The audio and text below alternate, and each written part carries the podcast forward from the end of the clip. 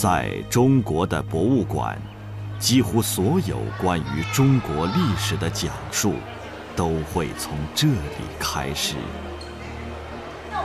历史馆第一部分呢，是先秦时代。其实先秦呢，简单的说啊，就是秦朝之前，包括了上古时代、夏商周，还有春秋战国，那是中华民族充满朝气、热情和生命力的青少年时代。其实今天呢，我们的民族精神、文化习俗很多都可以追溯到那个时期，我们通常称之为华夏文明的第一缕曙光。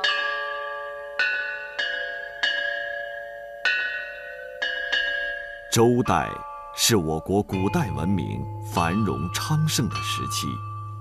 周礼的核心是礼乐，礼是规范体系，是典章制度；乐则是礼内在精神的体现。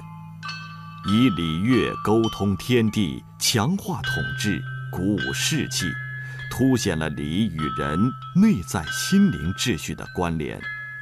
概括地说。就是以人为本，以德治国，以礼立秩序，以乐治和谐。可以说，传统的礼乐制度以至学术文化，都奠基于这个时代。孔子说：“周建于二代，郁郁乎文哉，无从周。”他认为周朝的礼仪制度借鉴于夏商两代，是多么丰富多彩啊！所以他要遵从周朝的制度。周礼不仅对于孔子思想的形成有着重要的影响，对于中国古代封建社会乃至中国近代文化都产生了广泛而深刻的作用，以其旺盛的生命力。形成了中华文明的遗传基因，绵延不绝，传承至今。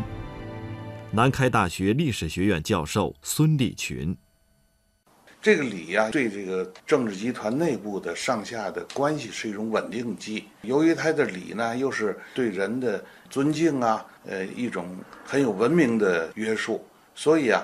它逐渐逐渐就传到了全社会，所以我觉得这个礼总体上对中华文明的提升啊，还是起了促进作用。